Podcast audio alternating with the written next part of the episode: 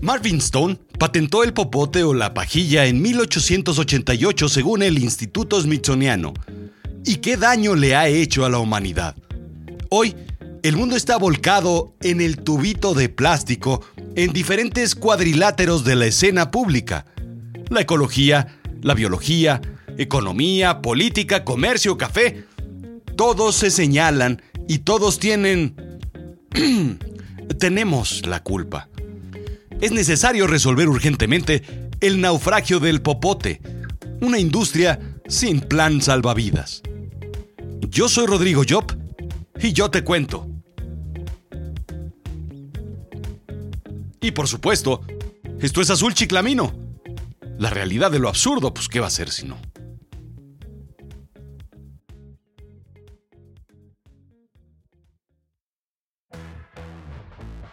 Tenemos un enemigo. No es nuevo. No es extraño. No es Maciosare. Es un enemigo que lleva aquí mucho tiempo. Es el enemigo que también en un momento fue el mejor amigo del hombre. El popote. La eterna dualidad. Yin yang, blanco y negro, arriba y abajo, bien y mal, pituca y petaca. Popote, pajilla o pajita, cañita, pitillo, absorbente, bombilla, caña, sorbete, carrizo, sorbeto, calimete. Tan solo en los Estados Unidos de Norteamérica se consumen 500 millones de popotes por día, indica National Geographic. Un estudio estima que 8.3 mil millones de popotes contaminan las playas del mundo. Los sumerios fueron los que lo inventaron hace 5.000 años. Delgados tubos hechos de metales preciosos eran sumergidos para llegar al fondo, al fondo fermentado de sus bebidas. La bonita costumbre de emborracharse con popotes no es nueva aunque lo creas. Algo en particular fue lo que nos hizo ver hacia otro lado. Recatalogarlo. La tortuga que tenía un popote en una nariz. Y no, no vayas a creer que era cocainómana. No, no, no, no, no. Un día, una tortuga amaneció con un popote enterrado en la nariz y el plástico se volvió el enemigo de la humanidad. Por supuesto, no lo defiendo. Este tema ya lo discutimos en Azul Chiclamino en el episodio 34. Vale la pena que lo revises. Se difundió el hallazgo de islas gigantes de plástico del tamaño de un país incluso. Y finalmente se satanizó. Campañas comenzaron a hacerse virales para disminuir el uso del plástico con algo de concientización, pero poco efecto en realidad. La conveniencia siempre ganaba y la costumbre, como decía Juan Gabriel, es más fuerte que el amor. La gran preocupación es que, según el Foro Económico Mundial, para el 2050 habrá más plástico que peces en el mar. Pero el popote en particular tiene su estigma siniestro por su material de fabricación. Algunos plásticos pueden llevar hasta mil años en descomponerse. Déjame ponértelo en perspectiva. Son cerca, digamos, de, pues de 12 generaciones en el futuro las que seguirán lidiando con la bolsa de tu supermercado de ayer. O tal vez por otro lado, estaría terminándose de descomponer en este momento la bolsa del supermercado de Eric el Rojo. Algunos países han prohibido ya el uso de ciertos productos de plástico de uso único, indica Global Citizen. Como Kenia, que desde agosto del 2017 castiga con una multa de 38 mil dólares o cuatro años de prisión a cualquiera que use, produzca o venda bolsas de plástico. Desde 2015, Reino Unido ha logrado reducir 9 mil millones de bolsas de plástico en circulación gracias a imposición de impuestos y pretende implementar un plan a 25 años para eliminar el plástico por completo. Taiwán, por ejemplo, restringió el uso de plástico en bolsas, popotes, utensilios y vasos.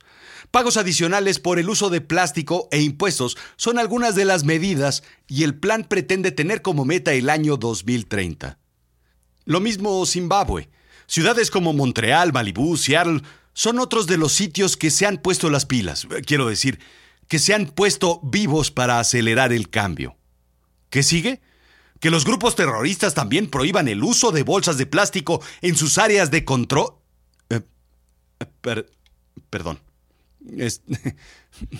un grupo terrorista somalí, indica Business Insider, prohíbe el uso de bolsas de plástico en sus áreas de control.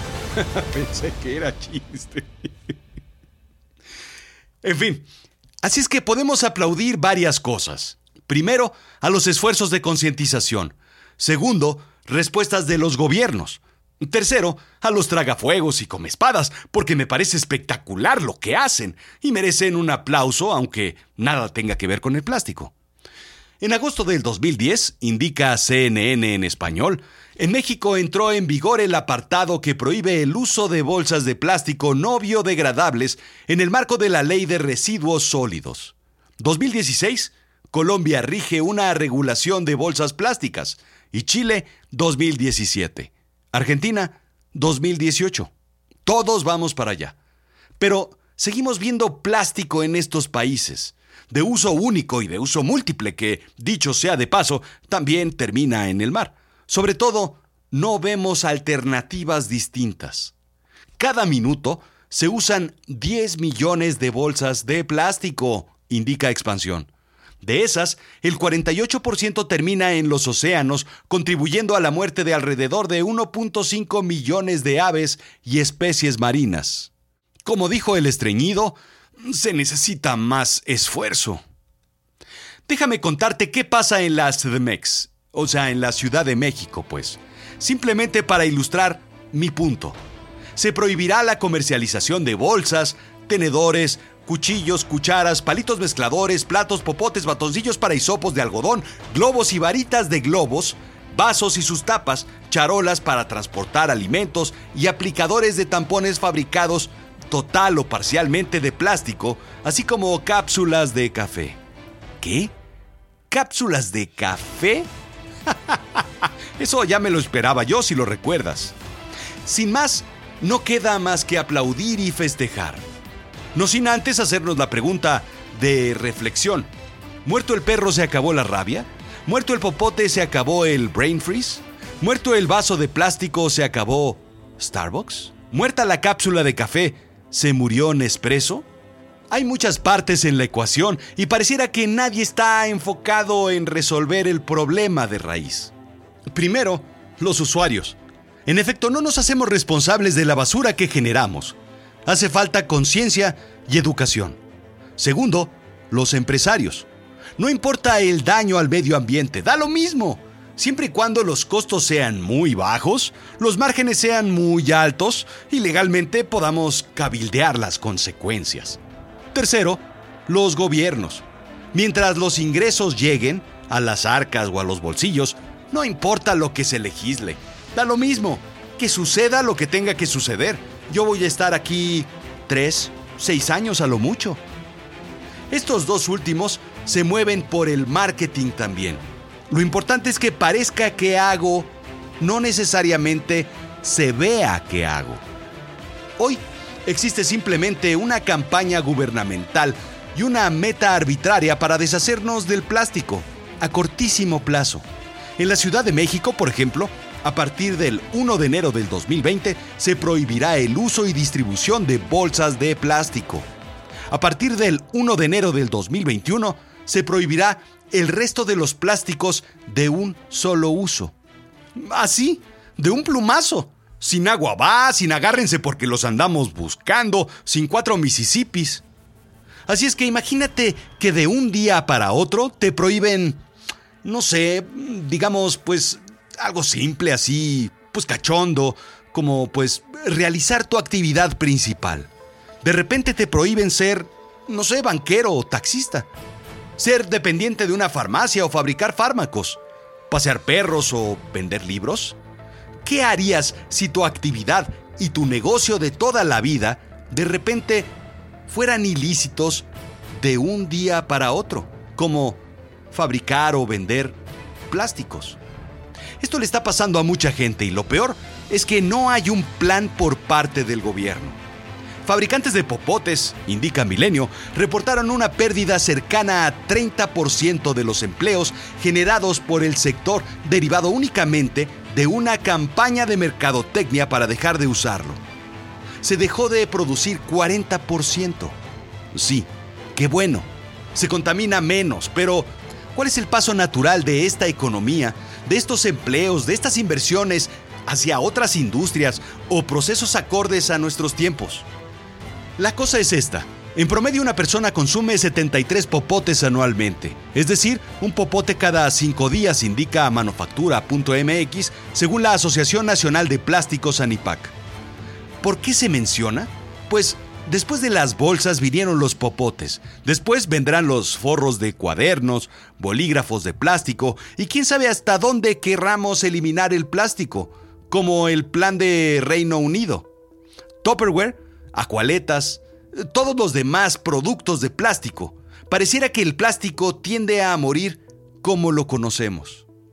El cambio de la regulación deberá venir acompañada por incentivos, planes, iniciativas, estrategias de modernización, ideas para cambiar de una industria a otra o de mejorar el proceso actual. Hoy en día existen popotes de bambú y de papel, cuchillos y tenedores de hueso de aguacate, pero Alguien que viene cargando un crédito de 20 o, 30 años de su fábrica de popotes de plástico, ¿puede cambiarla de un día para otro?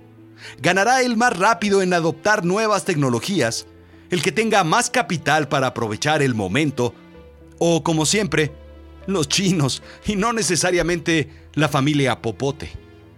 La economía depende enormemente del plástico representa el 85% de los procesos productivos del país y aporta el 25% al Producto Interno Bruto Nacional, indica el economista. Un automóvil está hecho 50% por metal y sí, adivinaste, 50% por plástico. ¿Te das cuenta? En el país hay 4.500 empresas, indica el economista, cerca de 45.000 empleos de forma directa y muchos más de forma indirecta. ¿Cuántas se van a ir? ¿Cuántos empleados? ¿De qué tamaño es el problema? Los gobiernos no lo saben. Simplemente, por decreto, deciden que se vayan los popotes. Y nuevamente, no los defiendo, simplemente pedimos un plan. Sí, es responsabilidad de todos, de quienes legislan para que lo hagan bien, con un plan, de los empresarios a generar menos basura, a asumir responsabilidad de sus productos, sus empaques, sus embalajes y desechos, incluso después de que hayan sido usados por sus clientes. De invertir en investigación y desarrollo para potenciar otras ideas, de aliarse con los gobiernos y con el mercado, de quienes usamos los plásticos para usar menos, para ver más alternativas y exigir más. Esto, esto no se resuelve con una buena intención o con un hashtag con popote no hay mitote. Con una campaña que se convertirá en un meme o un jingle que lo harán versión reggaetonera para bailar en la disco. Esto, esto se está hundiendo. Esto fue Azul Chiclamino, la realidad de lo absurdo. Yo soy Rodrigo Job ¿Te quedaste con dudas de las referencias que mencioné? Visita azulchiclamino.com y encuéntralas en la sección blog junto con el transcript de los episodios. Sígueme en Twitter, Instagram, Facebook y ahora nuevo y distinto contenido en YouTube. Recomienda Azul Chiclamino a tus conocidos y, y, también a tus enemigos, pues ¿por qué no? Estamos en iTunes, Apple Podcast, Spotify, SoundCloud y sobre todo necesito, me urge, me hace falta que me califiques. ¿Por qué? Pues porque de esto vive este programa. Solo así podemos mostrarle a los demás lo grandes que somos. Pero sobre todo, comunícate conmigo. Quiero saber qué opinas. Quiero saber qué piensas. Quiero saber tu punto de vista. Este es el medio perfecto para expresarte. Gracias.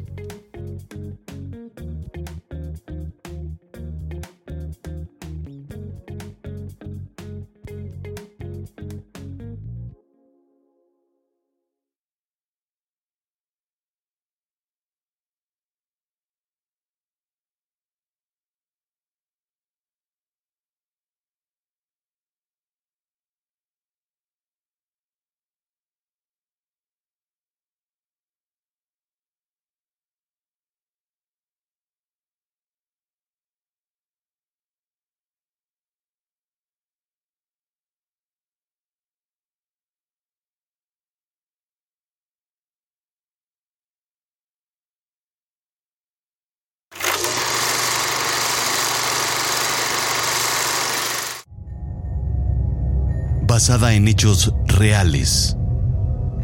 Hace 5.000 años, una civilización extraña los creó y ahora nadie puede detenerlos. Y están aquí, más vivos que nunca. Es... es fascinante. Si lo hubiéramos sabido, lo hubiéramos cortado de tajo desde el principio. Nadie hubiera podido aguantar esas temperaturas, doctor. No hubiéramos podido anticipar esto, detective. Es imposible.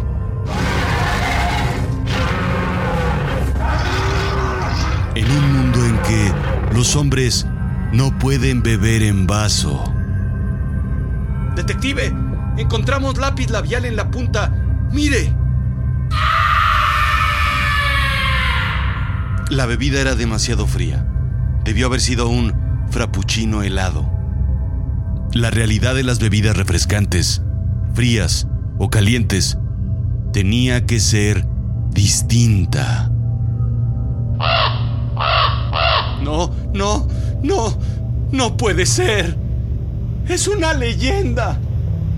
Déjala. Es demasiado tarde. Debemos destruirlos a todos hay un nuevo villano en la ciudad.